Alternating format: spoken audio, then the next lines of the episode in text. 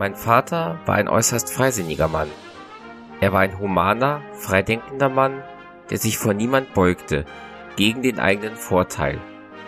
Wir wurden von ihm im Fürsten- und Pfaffenhass großgezogen. Obgleich er Staatsdiener war, ging er nie an Neujahr oder am Geburtstage zum Großherzog, um dort seinen Namen einzuschreiben, wie die allgemeine Sitte es zur Bedingung aller wohlgesehenen Staatsdiener machte. Ebenso wenig durfte an solchen Festen irgendeine Fahne unser Haus beflaggen.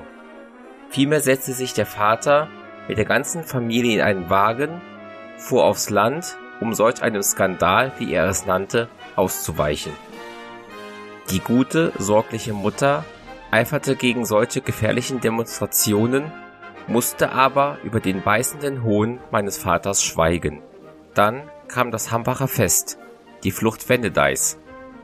Wirt, Siebenpfeifer waren Namen, die ich fort und fort mit dem größten Respekt nennen hörte. Da hieß es, der Bundestag in Frankfurt sei gesprengt worden von einigen verwegenen Studenten, darunter meine beiden Vettern Wilhelm und Theodor, letzterer erst 18 Jahre alt.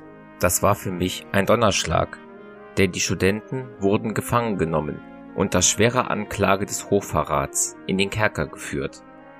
Mein guter Vater reiste sogleich nach Frankfurt. Alles, was ich hörte, war tiefes Bedauern, dass es den Studenten misslungen war.